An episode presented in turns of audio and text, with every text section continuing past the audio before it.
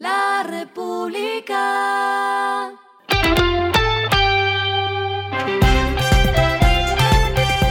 Al final de la jornada, esto es lo que debes saber sobre el comportamiento de los negocios, las finanzas y la economía.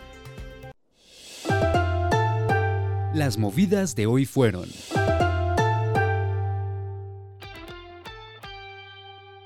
El revisor fiscal de Grupo Sura convocará una nueva asamblea este lunes 3 de octubre a las 10 de la mañana en el Hotel Marriott de Medellín, con el fin de elegir una nueva junta directiva de la sociedad.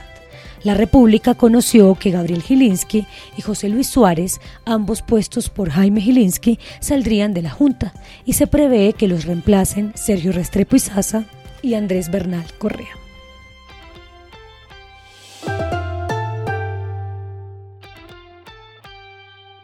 Ecopetrol inauguró su oficina en Singapur en medio de APEC 2022, el encuentro de la industria de petróleo y gas en la región de Asia-Pacífico. La apertura se realiza a través de su filial Ecopetrol Trading Asia, que comercializa un volumen aproximado de 8 millones de barriles de crudo al mes. Esta filial ya cuenta con cuatro meses de operación y dentro de sus principales logros destacan las ventas por encima de 55% de lo proyectado en el plan.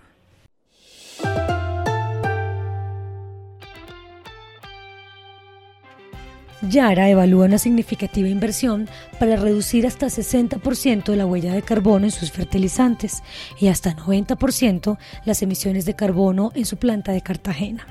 Con esto indica que está en camino de convertirse en una compañía carbono neutral en 2050. Lo que está pasando con su dinero.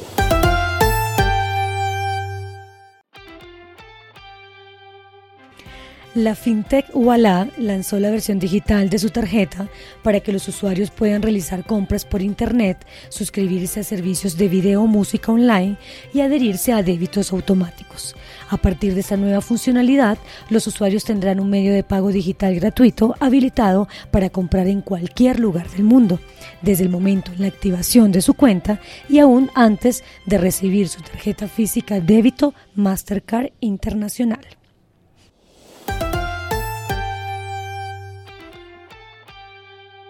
Los indicadores que debe tener en cuenta. El dólar cerró en 4.496,99 pesos, subió 70,52 pesos. El euro cerró en 4.337,79 pesos, subió 20,22 pesos. El petróleo se cotizó en 76,52 dólares el barril. La carga de café se vende a 2.404.000 pesos y en la bolsa se cotiza a 2,86 dólares. Lo clave en el día.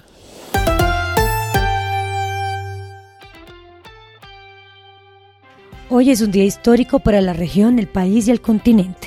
Así lo dijo el presidente Gustavo Petro en su discurso durante la reapertura de la frontera colombo-venezolana esta tarde en Cúcuta, norte de Santander.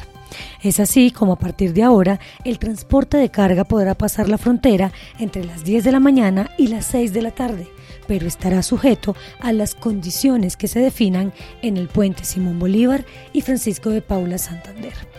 El paso peatonal tendrá un horario más amplio y funcionará de 5 de la mañana a 8 de la noche.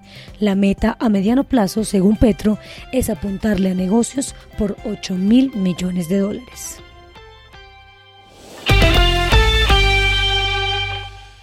A esta hora en el mundo.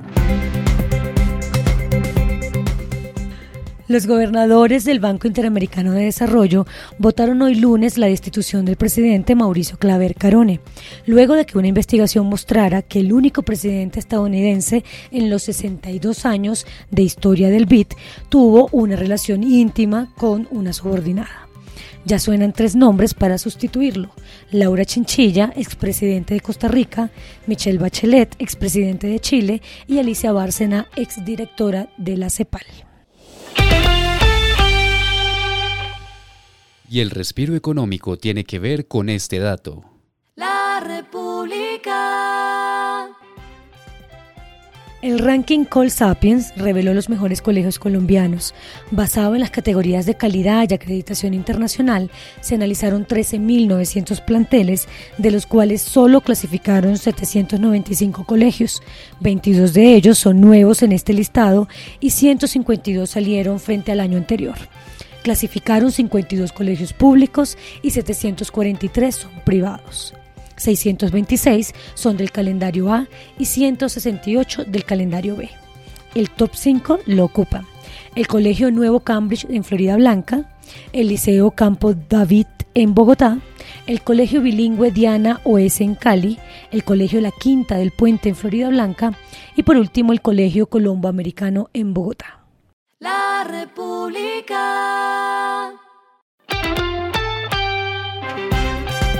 Y finalizamos con el editorial de mañana. Una oportunidad o frustración de 2.219 kilómetros. La frontera entre Colombia y Venezuela es una de las más extensas del continente y a su vez muy activa. El comercio siempre ha estado allí. El problema es convertir delito en formalidad. Esto fue Regresando a casa con Vanessa Pérez.